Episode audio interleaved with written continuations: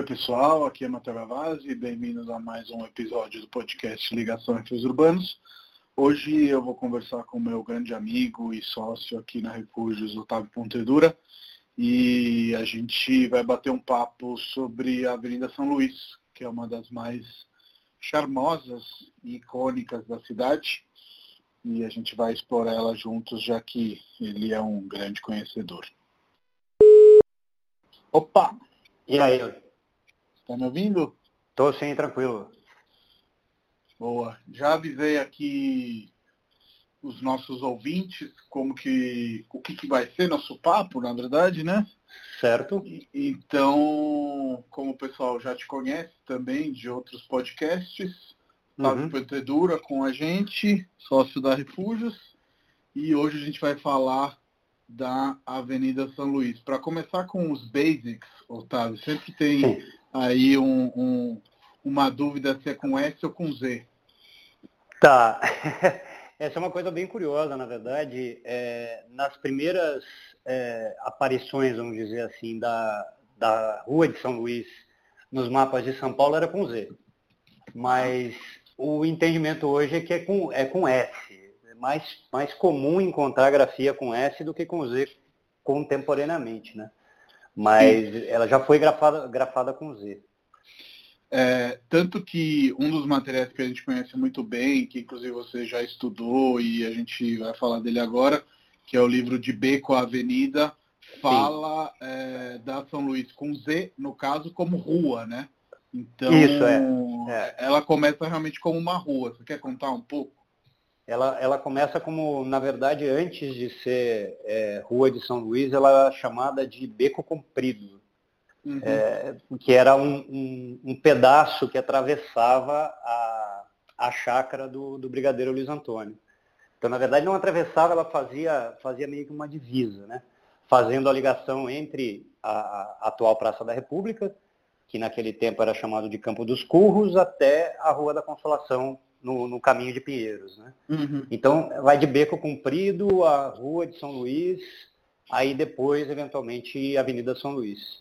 Então, ela passa Sim. por alguns períodos, vamos dizer assim, é, de, de, nomenclatura e, e, também de, de uso. Né? É, sim, sim. No primeiro momento era nada mais do que uma passagem mais de conveniência, vamos dizer assim, porque existia essa, essas propriedades, essa grande propriedade né, do, do Brigadeiro Luiz Antônio, é, e ela fazia essa ligação entre um lado e outro é, daquele, daquele pedaço da cidade. E uma coisa super legal desse livro, que eu acho que vale a pena a gente comentar, é que ele segue realmente toda a evolução da rua, né? Passando é, pelos lotes, né? Falando é, dessa chácara que depois é loteada, aí da, dos casarões que depois viram prédios. Uhum. Como que é como que é essa parte do, do livro? Esse livro, é, eu preciso até contar uma história que eu acho que eu nunca contei para você. Esse livro tem uma, uma ligação muito grande com a minha história é, em São Paulo. Hum. Logo que eu, que eu mudei para São Paulo, tinha aquela, aquela loja da Livraria Cultura lá no Conjunto Nacional, que tinha aquela parte que era só de arte, cinema, arquitetura, Uhum, e, que virou um supermercado hoje, né? É, agora tem algumas coisas ali naquele espaço e tal. E eu costumava ir muito na, na Livraria Cultura, naquele pedaço, eu adorava aquilo, assim, ficava muito tempo lá dentro vendo livros e tal, uma coisa que eu gosto muito. E um dia eu encontrei o livro do Lefebvre e sentei num daqueles bancos, eu acho que eu fiquei uma hora e meia, assim, olhando o livro e lendo as coisas, e foi o começo do meu, do, do, do, meu encontro com essa questão da história da cidade. Né? E o que o livro tem de, de espetacular, na verdade, é justamente o fato de que ele se foca especificamente na, na São Luís, somente na São Luís, uhum. fazendo uma, uma leitura de toda a história da avenida, então, desde o tempo da chácara do Brigadeiro Luiz Antônio até o momento em que ela começa a ser loteada, de certa maneira, dividida entre os herdeiros do brigadeiro, é, sendo o maior deles o senador de Souza Queiroz, que era o filho mais velho, uhum. e aí depois vai se, vão se loteando essas, essas partes da antiga chácara, é, no primeiro momento os casarões, e aí depois ele vai lote a lote, essa é uma coisa muito legal, que ele vai lote a lote mostrando qual era a casa que estava naquele lote, e aí posteriormente qual foi o prédio que foi colocado naquele lote. E as outras subdivisões que aconteceram ao longo do tempo. Né? É um livro maravilhoso, assim, é um trabalho incrível que foi feito. É, eu imagino o, a dedicação que, que exigiu fazer isso para conseguir toda essa documentação, todas essas informações e tal. Então é, é maravilhoso. Assim.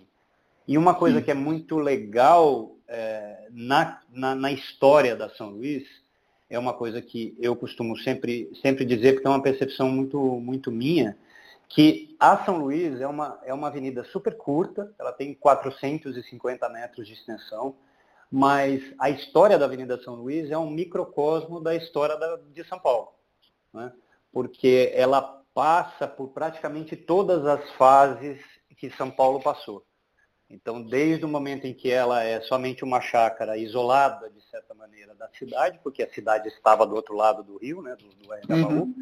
é, a, até o ponto em que a cidade nova começa a acontecer, depois da, da, da inauguração do viaduto do chá, e, e aí os casarões, o, as famílias tradicionais, é, e os loteamentos e, e, os edifícios, a verticalização, é, o tipo de edificação que existe na São Luís é muito diverso, né? Você tem prédios comerciais, Sim. tem prédios residenciais, tem prédios residenciais com é, é, tipologias diferentes de apartamento, no primeiro momento voltado para um público e depois para outro. Então, assim, ele, a, a, São Luís meio que reflete um pouco da história de São Paulo como, como um todo, especialmente da parte central da cidade. Né? Isso Sim. é muito bacana e, e, assim, olhar o livro do Lefebvre é realmente fazer uma viagem maravilhosa assim, sobre a história da, da, da cidade em si a partir da São Luís, você começa a ter alguns insights também com relação à, à história da própria cidade, né? É, vamos... É... Opa, desculpa, Frank. Encostei com a cadeira nele. É, vamos, vamos, vamos fazer a, a, a, essa viagem nós nesse podcast, já que quem está ouvindo não pode olhar o livro, então vamos transportar uns ouvintes para lá. E uhum. você falou dessa questão é, desse patchwork urbano, né, que a Avenida São Luís é, é, representa. E uhum. acho que a gente, para começar a falar dela, podemos iniciar pelo São Luís, né? O edifício São Luís, que não fica na avenida, né? Exato. Mas é o primeiro prédio desse eixo praça-avenida, enfim. É, Exato. Conta um pouquinho desse edifício. É, a, a história do, do edifício São Luís é aquele que está na esquina da, da da, da, São Luís com a Ipiranga e com a Praça da República. Ele fica exatamente atrás do, do Caetano de Campos, né? Uhum. Ele foi o, o, primeiro edifício residencial desse eixo, como você falou. Ele não está exatamente na São Luís, mas foi o primeiro colocado ali naquele pedaço. É, e ele tem uma história super curiosa, porque o, o lote onde ele está colocado era um lote público, que aí depois de algumas, algumas situações bem, bem particulares, é, acaba se tornando é, particular, privado. Né? Ele foi vendido. Era a creche do Caetano de Campos, né? se eu não me engano. É, fazia parte do, do, do, Caetano de Campos e tinha um jardim de infância ali. E, e havia uma intenção de eventualmente fazer uma, um anexo para esse, esse jardim de infância, um prédio especificamente, mas aquele pedaço é um canto, na verdade, da própria Praça da, Praça da República, é, que foi criado né, com, com a abertura de uma, de uma rua justamente atrás do colégio. É, e então ele passa a ser privado esse lote é, e o incorporador era um cafeicultor que tinha a intenção de fazer o, o prédio para renda, para incorporar, enfim, para vender o, as unidades e tal. E, e é muito é muito interessante pensar no seguinte, o Jacques Pilon é o arquiteto do São Luís, né? Sim. E tem uma história de que o primeiro, o primeiro, a primeira proposta do edifício que foi apresentada é, para o proprietário era um edifício muito mais modernista ou moderno do que o que a gente, do que a gente vê hoje, né? O São Luís é um, é um, é um, é um palacete francês, né? Ele tem Sim. aquelas portas balcão, tem toda a questão da, da ornamentação externa e etc. Mas a primeira intenção do Pilon era fazer um prédio um pouco mais moderno. É, a gente já está falando de 1943, então assim, é o início do, do, do, do período auge né, do, do, modernismo do Brasil. E o Pilon era um cara que estava muito ligado com essas coisas, era um arquiteto muito, muito antenado com, com todas essas tendências, mas o proprietário do lote provavelmente não aceitou a proposta de fazer um prédio absolutamente sem ornamentação, né? porque uh, ele queria muito provavelmente buscar um tipo de, de, de, comprador, um tipo de cliente, né? que gostaria muito mais dessa coisa mais eclética, mais afrancesada, é, que faria muito mais apelo. É um prédio de luxo, continua uhum. sendo um prédio de luxo, os apartamentos são, são incríveis, os acabamentos são fantásticos, aquelas janelas são extraordinárias, é, e é um prédio de luxo voltado para esse público inicialmente. Então, é, essa estética fazia muito mais sentido, muito é, na, na ideia né, do, do, do, proprietário, muito provavelmente. E o Pilon cedeu né, a, essa, a essa intenção do proprietário, mas cedeu com, com uma beleza extraordinária, um prédio lindo. Né? Ele, faz, ele funciona muito bem naquela esquina e, e resolve muito, muito bem a questão do próprio lote também, enfim, prédio incrível, e foi o primeiro é, residencial ali daquele pedaço, na verdade, o primeiro edifício da, da, da própria avenida. Né? E não sei se você concorda, mas é, uma das coisas que eu sempre achei extraordinárias desse edifício é que, por mais que hoje ainda continue sendo apartamentos relativamente grandes, né? Entre uhum. 150 e 200 metros, para 1940 eram apartamentos, não vou falar modestos porque o prédio é incrível, mas Sim. uma metragem desafiadora para cativar aquele público, não? É, tinha isso, mas eu imagino também que boa parte da, dos proprietários, dos moradores do prédio inicialmente, nem moravam em São Paulo. Né? Usavam esses apartamentos mais como, como um ponto de apoio na cidade para fazer negócios, para ficar durante um período, enfim. Então, ele até funcionaria muito bem. Se você olhar a planta é, original né, do, do, dos apartamentos do São Luís, ela, elas têm aquela característica da, da, da casa senhorial mesmo. Assim. Uhum. Você ter o grande espaço de estar, é, com as janelas que são com as portas balcão, as janelas abrem completamente, tem a lareira, tem boisserie, tem os portais enormes, né, portas de correr, e, e a questão do, do, da divisão entre esses espaços sociais e os espaços é, íntimos e de serviço, que é muito parecido com o de uma casa senhorial mesmo, replicando essa ideia e provavelmente aí sim entrando em contato com, com esse público, né? falando essa linguagem que funciona muito bem para esse, esse tipo de, de, de morador, de comprador. Né? Outra curiosidade é que a, a parte de serviço não fica no apartamento em si, mas no último andar do prédio, onde cada uma das unidades tinha uma, um quartinho onde estava o tanque, então a lavanderia, o quarto de empregadas, essas coisas todas ficavam inclusive fora do próprio apartamento. Numa configuração que hoje é absolutamente estranha, mas que provavelmente fazia super sentido naquele momento. E, e, e uma das coisas que eu gosto da planta, né, para quem está nos ouvindo, o São Luís tem dois apartamentos por andar, é, um, um, um, que fica para a esquina, né? Digamos assim, uhum. já que o prédio ocupa a esquina, e o outro que fica mais para dentro, quase que em cima da entrada do edifício. Mas o apartamento maior é esse que, que, que fica na parte da esquina do prédio, e a suíte é uma suíte master, né? Como a gente diria, é, com, com, com dois ambientes e com um banheiro que tem uma janela extraordinária, né? Em termos de tamanho e em termos de vista também, né? Ah, não, sem dúvida. Aquele, aquela, aquela suíte é espetacular. Os, aquele apartamento é muito, é muito bacana, né? Ele, ele tem essa coisa do, do, da sofisticação mesmo. Na minha visão, ele é um apartamento sofisticado, luxuoso, é, que embora tenha uma, uma, uma, configuração de layout de espaços, né? Que, que não é exatamente aquela que a gente está é, acostumado com, com os prédios mais contemporâneos, né? onde você tem uma marcação muito grande, a cozinha realmente está lá no fundo da planta, isolada do resto dos espaços. É, o estar é o, é o grande ponto central da planta, mas mesmo assim ele é um apartamento super encantador, é, que, que funciona, que funciona até hoje. Isso é muito, é muito legal de ver, assim, como ele perdura né, ao longo do tempo.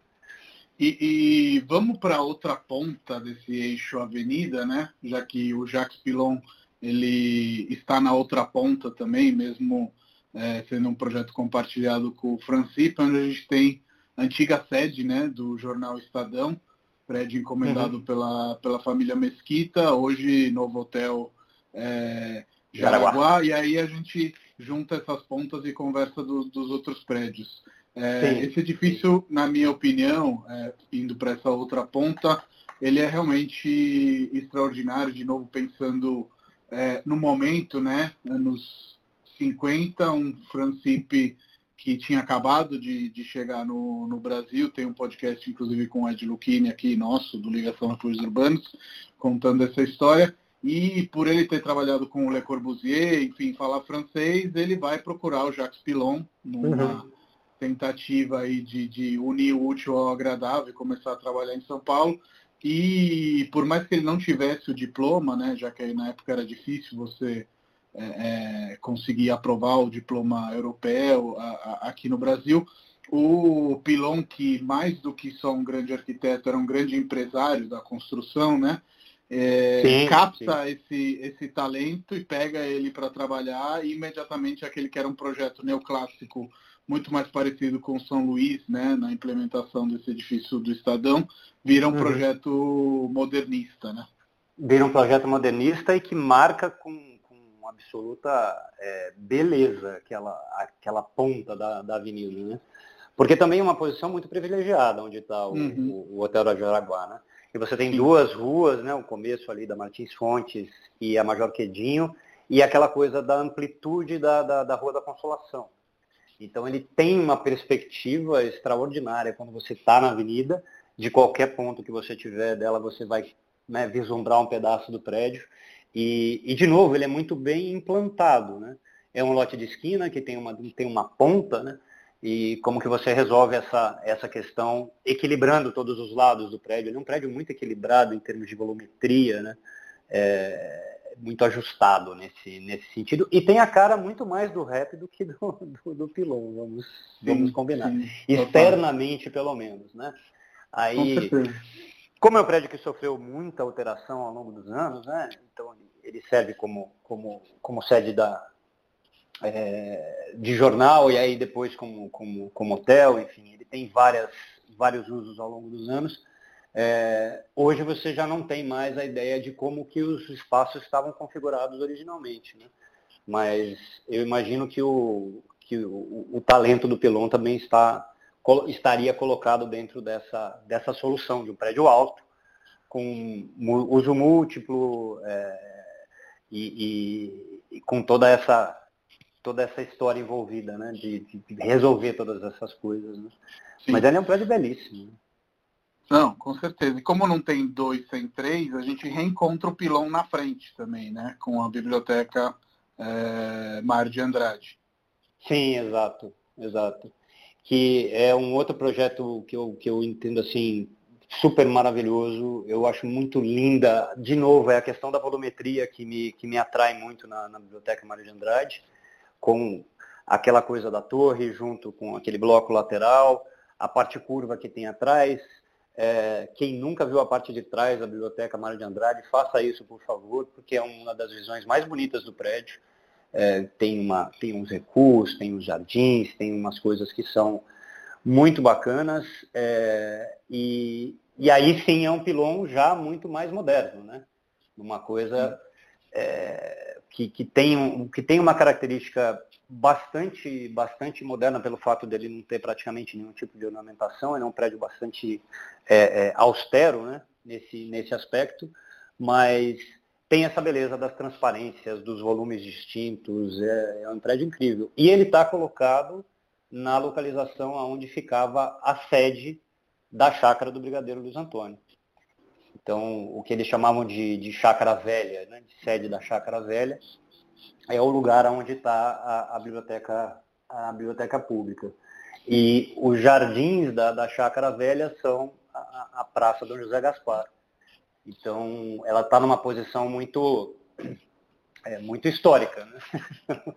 Pensando na questão da, da, da, avenida em si, ali é que ficava, que ficava a sede da chácara. E... e tem uma parte ali atrás da Praça Dom Gaspar, especialmente, onde, mesmo sendo uma construção nova, ele englobou algumas árvores, né? Isso que eu acho muito interessante ali do, do projeto. Tem uma especialmente que acho que é uma árvore é, centenária que uma tá árvore dentro, centenária, é. exato. Está dentro do corpo do edifício, tem uma. Tem, tem, é como se fosse uma, uma, um pergolado que envolve essa árvore e um recuo no prédio para poder é, é, incorporar, não tirar a árvore do lugar. Isso é uma sensibilidade muito legal, assim, de uma árvore que está lá há muito tempo é, e que faz parte dessa, dessa ligação entre os dois momentos daquele, daquele ponto da cidade, né? O tempo que ele foi uma chácara e agora é, funcionando como, como espaço público, né? como biblioteca. E é maravilhoso ali. Uma vez, não sei onde, quem estiver ouvindo eventualmente é, relembrar, eu li que a Avenida São Luís, certo ponto, começa a ter essa pretensão, aspas, pretensão, é, especialmente pela questão do comprimento, como você falou, de se tornar uma Park Avenue, né? Com esse canteiro de plantas central, as lojas, uhum. é, o Hotel Boulevard também, é, construções das mais diversas. Uma cidade que hoje está voltando de moda, né? Totalmente mista, né? Prédios comerciais, prédios residenciais, inclusive acho muito interessante o fato dela ter resistido, né, ao fato do centro se tornar mais comercial do que residencial. Se eu uhum. não me engano, acho que só o Princesa Isabel nasce como é, residencial e vira. É, e vira comercial. Comercial ao longo dos anos, é, mas todos os outros mantêm aí essa função do, do, do habitar e do morar. E a São Luís tem um pouco essa, esse, esse jeito né, de nobreza, não sei, esse jeito realmente de, de, de Park Avenue. Qual que é a sua opinião, Otávio? É, o, que eu, o que eu vejo é, é, muito, é muito ligado à, à questão da própria história da avenida mesmo. Né? Então, é, o, o, lote ou a chácara pertence a uma família tradicional e, e antiga na cidade, muito influente, é, um, num, em um primeiro momento, quando a chácara é subdividida, ela é subdividida com, entre os herdeiros da, da, da, do, do, Barão de Souza Queiroz, uhum. que era o filho mais velho do brigadeiro, que herda a, a, o lote como um todo. Então ele divide entre primeiro entre a família, né?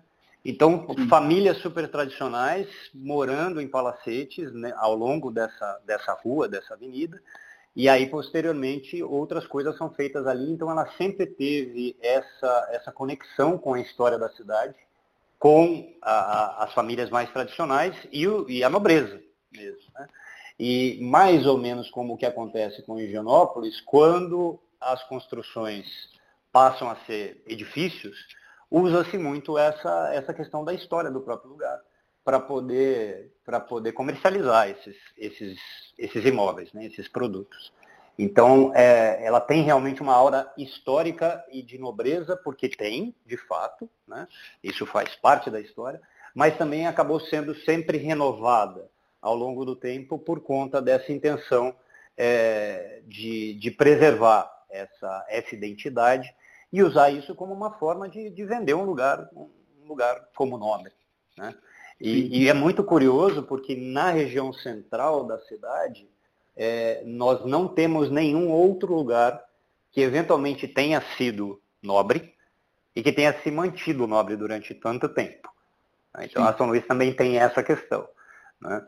Então, é, sei lá, a Praça do Patriarca já foi lugar de moradia é, da família Prado, por exemplo. Né? E absolutamente pouquíssima gente sabe disso. Né? Se lembra uhum. disso e aquele lugar não é um lugar que tenha essa identidade como a Avenida São Luís tem. Né? Porque justamente quando ela começou a se transformar e se verticalizar, essa, toda essa história e toda essa carga histórica veio junto. Né? E, e, foi tratada, foi tratada pelo Artacho quando ele, quando ele fez o Louvre, é, foi tratada pelo, pelo pelo Maia quando eles fizeram os, os Três Santas, enfim, e assim sempre, sempre teve ligado muito com essa, com essa questão, né? É, vamos, vamos começar a falar dos prédios, então, em específico, já que a gente está na frente da Mário de Andrade, começando pelo Conjunto Arvos, né, construído pelo pai do, do Otávio, que também era construtor, então, uhum. é, a, a, não se confundir com Ideias Arvos, mas a saber-se que sim, é da mesma família. É da mesma é, família. E, e, eu acho que aí de novo vem essa questão de que hoje se conversa muito, né, de residencial, comercial, que é legal ter prédio misto, galeria.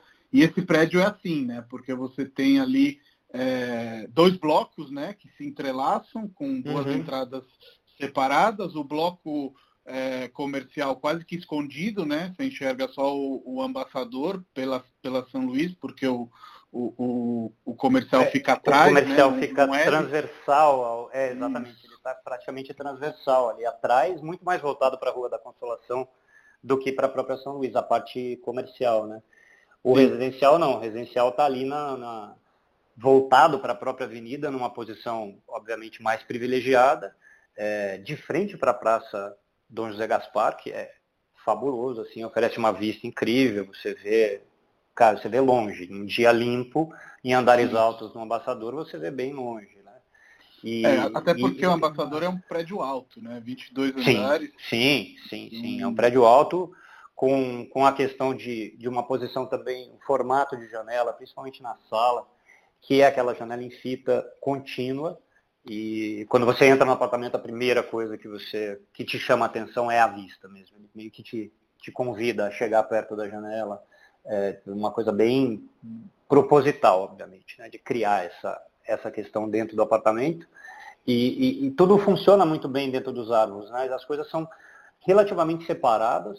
É, o único momento dentro do prédio onde é, se percebe que é uma construção única, por assim dizer, é, tem uma parte, tem um pátio é, que faz parte do edifício do ambassador, uhum. que fica sobre as sobrelojas, então bem acima da, do nível da rua, do nível da calçada, e, e, ele faz uma ligação com o salão de festas do prédio. E ali você consegue entender que é tudo uma coisa só. É um grande único volume, separado por entradas diferentes, com a galeria, com, com, com a entrada de garagem, tudo cada um, cada ponto em seu lugar, funcionando de acordo com a sua necessidade, mas é um grande único bloco. Né? É só ali que dá para ver um pouco, entender um pouco mais como ele funciona. Né? E, e, é uma proposta já dos anos, dos anos 70, num momento um pouco diferente né, da arquitetura e da construção, mas é, que, se, que responde muito bem também àquele próprio momento da, da, da, da avenida, onde já existiam outros prédios comerciais, já existiam outros edifícios residenciais, a, a São Luís tinha se consolidado, como justamente essa questão que você falou, assim, é uma, é uma pequena versão brasileira paulistana da Park Avenue, é, por conta dessa, dessa grande diversidade que existe ali é, e, e, e, o perfil de quem, de quem mora ou, ou ou morou ali, né? Faz muito sentido com essa com essa coisa da dinâmica da cidade, da grande cidade, né? Sim. Da questão da metrópole. Acho que o que é interessante falar é que ele, esse conjunto é assinado pelo Júlio Neves, né? Que foi um, uhum. um arquiteto brutalista, é, às vezes pouco falado, mas que eu gosto muito particularmente. E, e você sabia que o Ambassador é tombado? Eu estava fazendo umas pesquisas e eu descobri que ele é tombado. Eu não sabia. Sim, sim, tem uma placa na, na, na entrada do, do bloco residencial, bem do lado da porta. Tem uma, tem uma plaquinha indicando, como tem também no Moreira Salles, como tem no Louvre, enfim, dos prédios tombados ali do entorno também tem. Mas como ele, é um, ele realmente é um prédio que, que, não que ele seja secundário, mas ele é menos falado, né? Tem uhum. alguns edifícios da avenida que realmente são pouco falados, é, tem outros que chamam muito mais atenção, mas ele, ele tem as suas, a, as suas características né? e a sua importância também. Com certeza. Seguindo naquela calçada e falando de edifícios que roubam a atenção, eu acho que o Louvre, com certeza, por ser um artacho jurado, por ter uma fachada rosa e azul, é, captura aí a atenção e queria começar falando pelo fato que ele deveria, né, teoricamente, ter uma área de lazer grande na parte de trás, mas que no final, por uma questão econômica, se constrói o Pedro Américo, né, que é o quinto prédio da série, se eu não me engano, é, e que é, acaba sendo construído com metragens totalmente diferentes, o bloco da frente, enfim, conta mais pra gente. É, o, o Louvre, ele ele tem uma, uma coisa que é bem É, é, muito a cara do Artacho mesmo, faz parte, obviamente, dessa grande produção que o Artacho é, teve em São Paulo, né? Que é de oferecer é, apartamentos de tamanhos diferentes dentro do mesmo, dentro do mesmo corpo.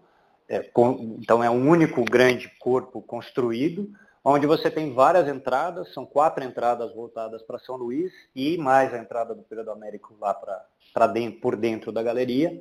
É, de forma que, eventualmente, ou você tem, só, quando você chega no seu andar, ou você tem uma única porta, que é a porta do apartamento daquele andar, ou no máximo uhum. duas.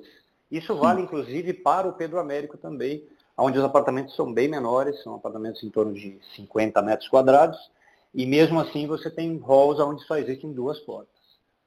O, o Atacho tinha essa característica, imagino que o, que o Rui deve ter falado bastante a respeito disso, não vou, não vou me repetir não vou me repetir, mas é, ele tem esse, esse, esse aspecto e a forma do prédio externamente, né, quando você olha ele de fora, como ele é um grande único bloco, com aquela coisa da continuidade das janelas, junto com as varandas, muito, é, a grande maioria das pessoas, quem não conhece o prédio um pouco mais a fundo, imagina que os apartamentos são enormes. Né? Tem apartamentos grandes lá, tem um apartamento de 260 metros e tal, mas não é, não é regra. Né? Então ele, uhum. é, o Artacho tinha essa capacidade realmente de fazer essa, é, essa finalização do edifício de modo que, que ele parecesse altamente luxuoso, altamente moderno, altamente exclusivo. É, ele usa muito bem isso em todos os projetos dele.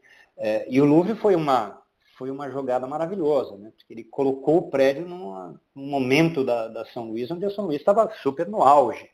Né? Sim. E posicionar um prédio ali é, é, é, incrível. E ele sai fora de todos os outros. Né?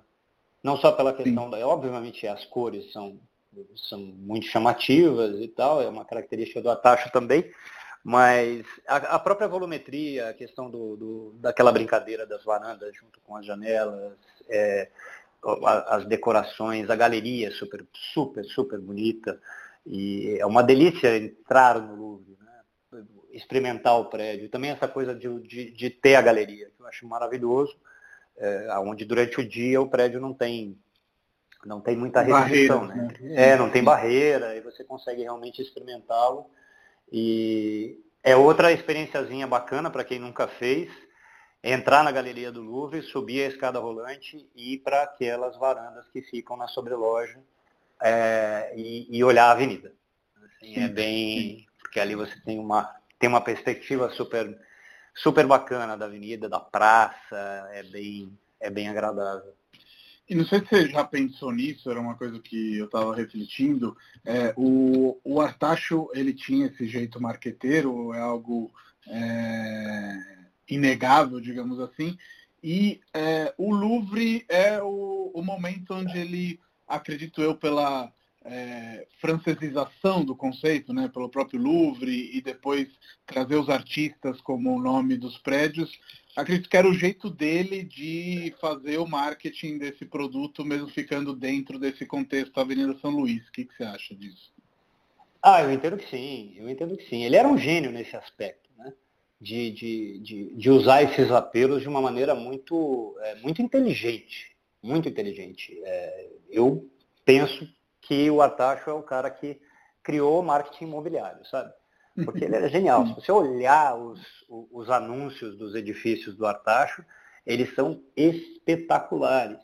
O cara já tinha esse lance de criar uma, uma, um convite a uma experiência. Né?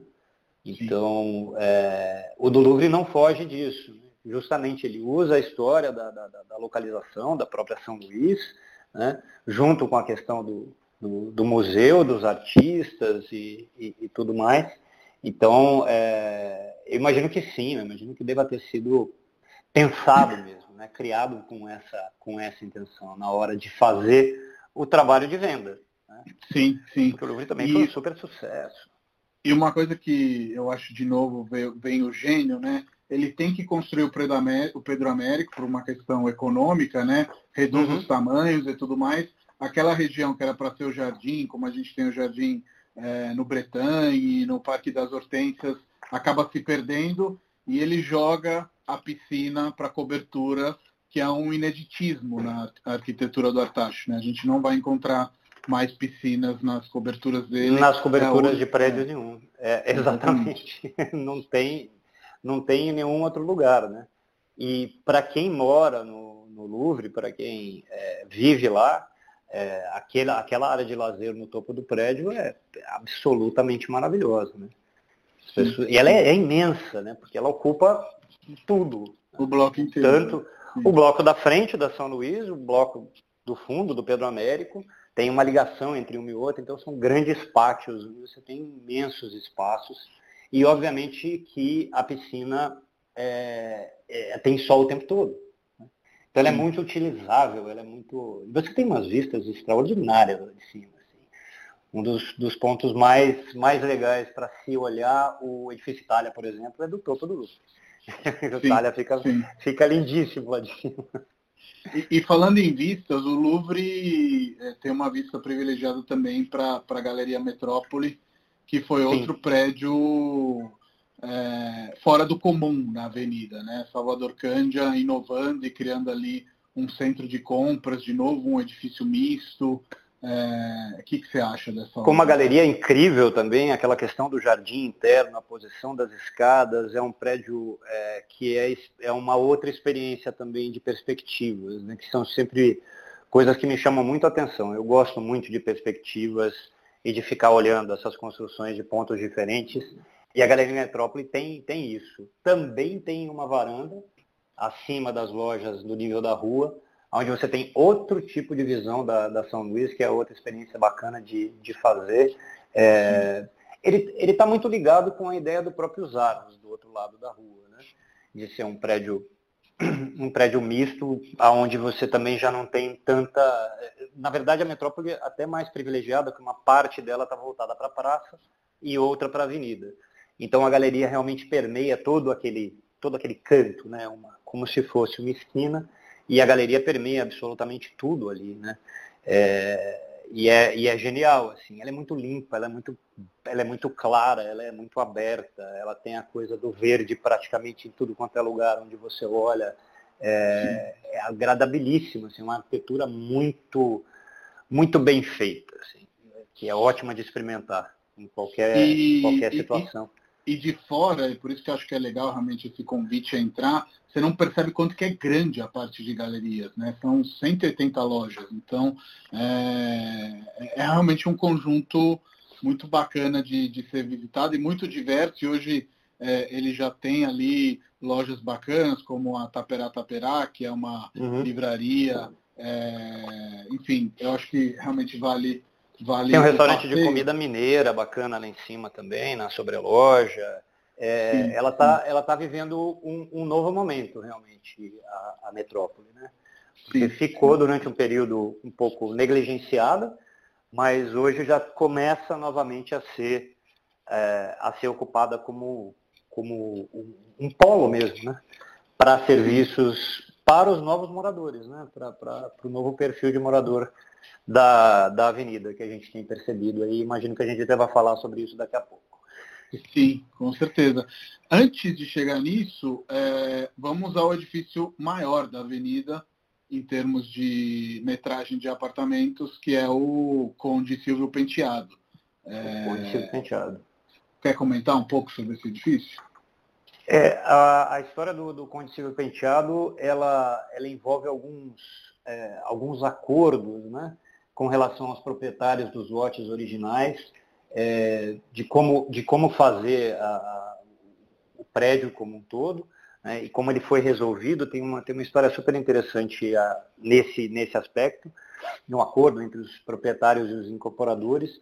O, o que é legal do Silvio Penteado é o fato de que é, a ligação à rua que, que existia entre a Vila Normanda, o, o lote onde está o Copan e a própria, e a própria São Luís, foi uhum. mantida Sim. dentro do, do corpo do edifício. Então você tem uma passagem, que é uma passagem que serve aos moradores do prédio, obviamente, é, onde as portarias das entradas de cada um dos, dos apartamentos está né, de um lado e de Separado, outro da né? rua, Sim. separadas, são absolutamente separadas e você tem então, essa ligação com esse acho, que fica. Isso acho legal a gente comentar, porque de repente da rua, de novo, parece que é um bloco único, né? Não é que parece, é um bloco único, é um mas bloco eles não, único, não, não se comunicam, né? Essas duas entradas são para garantir, entre aspas, essa senhorilidade, né? Que cada um teria sua entrada e é como se fosse um por andar, no final das contas. É como se fosse um por andar, onde eles dividem uma, uma, uma única parede, né? Que faz é, a divisão entre os espaços de estar, no caso. É, e é um, é um prédio único, mas ele preservou a questão da rua, né? Isso que é muito bacana. Então você tem é, uma. Também é uma outra questão que funciona muito bem hoje, porque pessoas que é, moram no Copan ou querem alguma coisa que está ali na parte de baixo do Copan, ou vão para São Luís, você tem um trânsito de pessoas que, que, que acontece ali embaixo do prédio, junto com os dos moradores. Então tem uma dinâmica bem interessante ali, é, uma dinâmica urbana muito, muito intensa, que acontece o tempo todo pela preservação dessa rua, que, sei lá, em outros casos poderia muito bem ter desaparecido, sabe? Sim, é, sim, total. É genial que ela ainda exista, assim, que, ela, que ela funcione. Sim. E você ia falar mais alguma coisa sobre o Silvio Penteado ou a gente segue? Não, podemos seguir. É, seguindo aqui nessa mesma calçada, acho que vale ressaltar, porque provavelmente o Itália é, ofusca um pouco ele, mas a gente tem um Carlos Bratic, né? que é o edifício é, Comandante Nileu Gomes. Comandante é, Gomes, exato. Isso, que fica colado no edifício Itália, né? E ele é facilmente reconhecível porque ele tem uma fachada é, avermelhada, roxa, enfim, com pastilhas roxas. E a gente tem um Bratic também na, na, na, São Luís. E em frente a gente vai ter Hip e é, Varchavit. Vamos, Varchavit. Vamos, Vamos começar pelo, pelo Moreira Salles. O que, que você acha? Pelo Moreira Salles? Pode ser, pode ser. Você vai, vai falar alguma coisa ou, ou eu falo? Pode, pode, pode entrar direto. Não, tranquilo. É, bom, Moreira Salles é um projeto do, do Gregory Vachavchik, já nos anos 50, para a família Moreira Salles, que então era proprietária do lote. Na parte de baixo, uma agência bancária, da, da própria família, e os apartamentos é, no prédio logo acima. O, o, o, Moreira Salles ele é, ele é um daqueles edifícios que ele tem, ele tem um lote relativamente pequeno, então a, a, a testada à frente dele é, não é muito longa, então ele é um prédio que precisa ser visto de longe para você poder uhum. enxergá-lo de fato, né? Porque são 20 andares, não, é um prédio tão alto assim, mas a volumetria dele é muito mais bonita quando você vê, você consegue ver ele com perspectiva, você consegue olhar ele de longe. Né? É, com uma questão de um, de um modernismo muito, muito a cara do Bachavich, que é, ele é, ele é austero de novo. Né? Você tem linhas que fazem a, a construção daquele, daquele equilíbrio estético da fachada, com as janelas colocadas de uma determinada forma, uma parte da janela que salta, né, ela está em, ela tá em balanço, de certa maneira, ou destacada da fachada principal, e, e ele tem essa, é, é, essa coisa de, de, precisar ser descoberto, porque ele é um pouco discreto, né, ele está colado com ouro preto, ele está colado uhum. com, com Princesa Isabel logo do lado, então é, tem isso também na São Luís. Né? O passeio na São Luís ele deve ser feito mais ou menos da seguinte forma. Se você vai por uma calçada, volta pela outra. Sim, e, sim. fica olhando o lado oposto da rua, né? Para conseguir visualizar todos esses edifícios. Ela não é uma rua muito larga, embora seja, seja larga para os padrões normais, né? Mas tem uhum. as árvores e tal, então tem umas coisas que atrapalham e esses prédios eles precisam ser meio que descobertos. Assim, o Moreira Salles ele, ele acaba passando um pouco batido, a não ser pelo fato da porta, a porta de acesso do social do prédio, que tem aquele puxador Sim. desenhado pelo Varchov. Inconfundível. É, maravilhoso. é maravilhoso. E, e, ele se replica também na Basílio da Gama, na entrada dos fundos do prédio. Tem uma porta um pouquinho menor com o mesmo puxador. É, então, assim, a, às vezes é curioso quando a gente está quando eu estou falando com um cliente alguma coisa, eu vou falar do Moreira Salles, ah, mas que prédio é esse? Eu falo, você já viu aquela porta que tem um puxador que parece um. Ah, sim, eu vi, eu lembro. O cara lembra da porta. porque Sim. a porta realmente é super, é super marcante. Né? É... E aqui a gente está falando de que metragens, Otávio? No Moreira Salles a gente tem 360 e pouquinho é, nos andares inferiores, então ele é um prédio que é, ele recua a partir do 15º andar, se eu não estou enganado. Então ele tem um único grande bloco que vai até esse 15º andar, ocupando todo o espaço do lote. Esses apartamentos são, são bem maiores. E aí depois ele recua lá em cima com apartamentos em torno de 200, é, 280, 260 metros quadrados, uhum. a partir desse, desse momento da, do, do recuo. Né? E aí você falou do Ouro Preto, que é o vizinho do lado, olhando o Moreira Salles à esquerda, a gente tem o Ouro Preto, que é um prédio do Francipe pouco falado, porque ele acaba ficando muito próximo do edifício Itália e a facilidade de falar de Francipe é muito mais que o edifício Itália do que o Ouro Preto. Mas o que eu acho curioso é que o Moreira Salles e o Ouro Preto, eles ocupam, é, não vou falar lotes parecidos, porque eles são diferentes, mas você vê que a, a, a, o projeto arquitetônico muda, né? Então, o Ouro Preto é um prédio muito mais classe média, vamos dizer assim. É, com, Já voltado para outro público, sim. Exatamente. Sim. É. é. voltado para outro público, em outro, em outro, outra intenção, na verdade, né?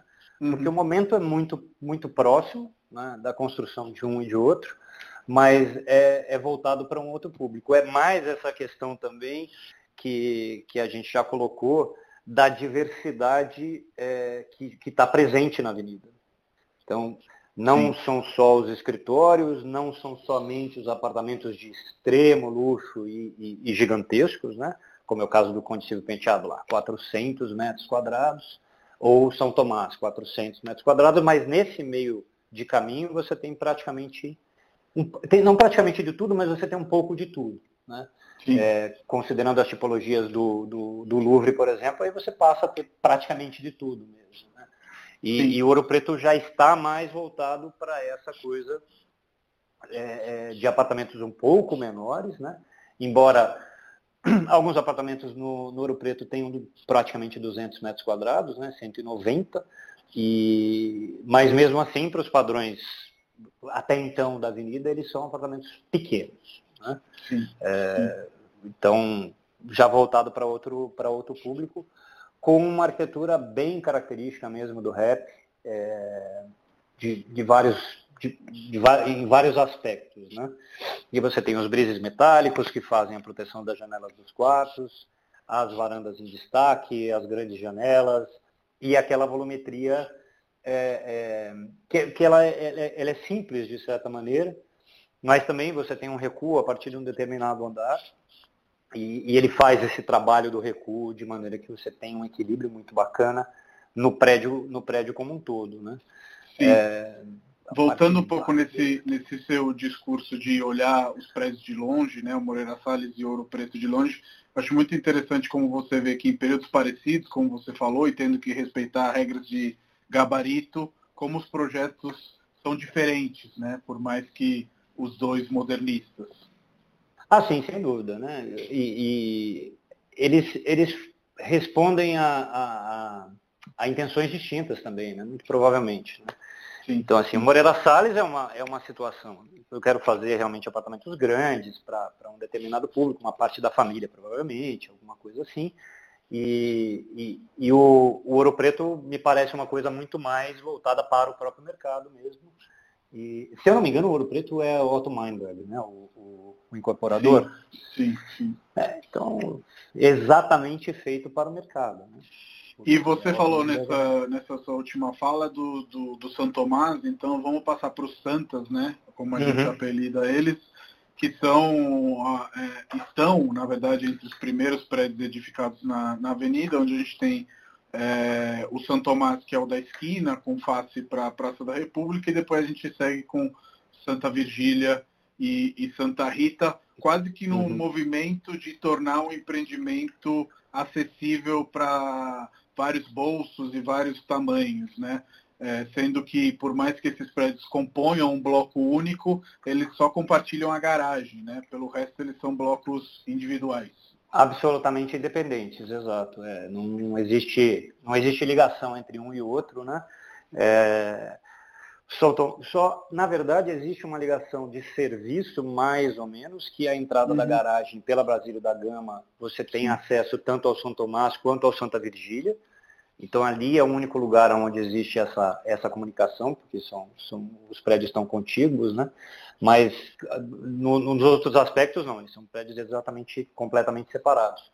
O fato Sim. de eles estarem colados um ao outro né, faz com que essa grande, esse grande volume na esquina pareça uma única grande coisa. Né? Mas as entradas Sim. também são muito marcadas, né? Eles, e elas são muito diferentes. Né? A entrada do São Tomás para a Praça da República, a dos outros dois para a própria São Luís, é, e elas são muito diferentes. Elas, elas têm um aspecto neoclássico palaciano, todas as três, uhum. mas são tamanhos diferentes também e decorações um pouco diferentes entre uma e outra, né? Para é. diferenciar os prédios mesmo. Né? Até porque o São Tomás, ele, ele, ele tinha que ser o mais majestoso, né? Então você tem uma entrada com o pé direito triplo, um negócio assim, fora do comum, e os outros Sim. são mais simplesinhos, ainda assim muito bonitos, né? É, não, são, são belezas um pouco distintas, né? Então, São Tomás você tem essa coisa da grandiosidade mesmo. É um átrio um pouco mais estreito e não tão longo, mas uhum. ele é uhum. super alto. Né? E aí você tem dois espelhos nas laterais, aquela grande porta, e, enfim, tem essa coisa da grandiosidade nesse aspecto. O Santa Vigília e o Santa Rita já são como se fossem corredores, eles são estreitos e longos, né? Mas você também tem um, um, um, pequeno átrio logo depois da porta, um pouco mais abertinho, com uma, com uma decoração no mármore do piso, com um nicho com uma estátua é, clássica no fundo, o tapete vermelho que te leva até o, até o, o elevador. Né? É, então todos os três têm essa característica de é, de serem meio palacianos, assim. não só na arquitetura, mas também na, na, no hall. E, de novo, como eles são edifícios também ainda da década de 40, os apartamentos são apartamentos que replicam uma casa. Né?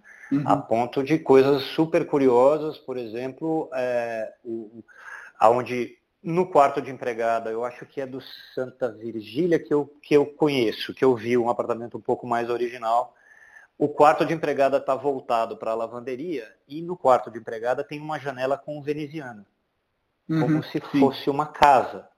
Assim. Tudo bem, a sim. veneziana vai lá dar um conforto de iluminação para a pessoa que, que for usar o, o, aquele, aquele ambiente, mas é curioso que seja uma veneziana de casa, ela é daquela de madeira, com as aletinhas, para você abrir para fora com uma janela de guilhotina.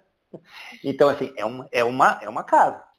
Sim. E a, a posição gente... desse quarto, junto com a cozinha, junto com toda a, a, disposição dos outros ambientes, ela replica uma casa mesmo, né? Só assim que as coisas funcionavam, né? Daquele é, a gente, a gente conversa muito sobre isso, acho que é legal comentar isso, de como os empreendedores naquele momento, os incorporadores, tinham que tirar as pessoas das casas, né?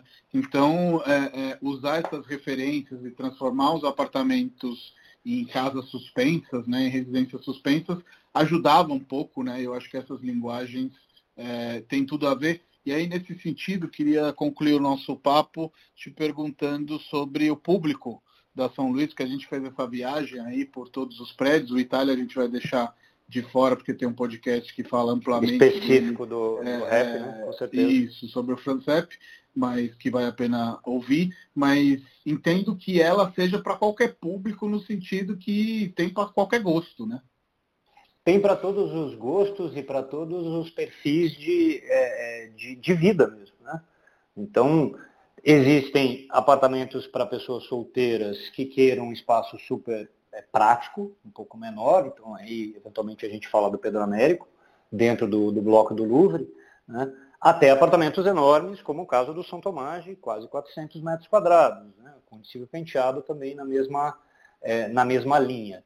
E nesse intervalo você tem praticamente, praticamente de tudo. Então é, é uma, é uma localização que funciona para uma boa parte de, de, de, tipos de pessoas e perfis de vida, é, dinâmica de família, enfim, intenções. É uma, é uma, uma rua que oferece muito nesse aspecto. Né? Tem uma diversidade muito grande, como a gente falou o tempo todo. Né? Ela foi se desenvolvendo dentro de uma questão de diversidade de usos e, e, e programas dessas edificações. E hoje isso é, é, é, espetacular, acaba tornando a São Luís muito, é, muito interessante nesse aspecto. Né? Diferente Total. de outros pedaços residenciais, outras áreas residenciais da própria região central, aonde você não tem tanta, é, é, tantas diferenças, vamos dizer assim, entre os edifícios. Né?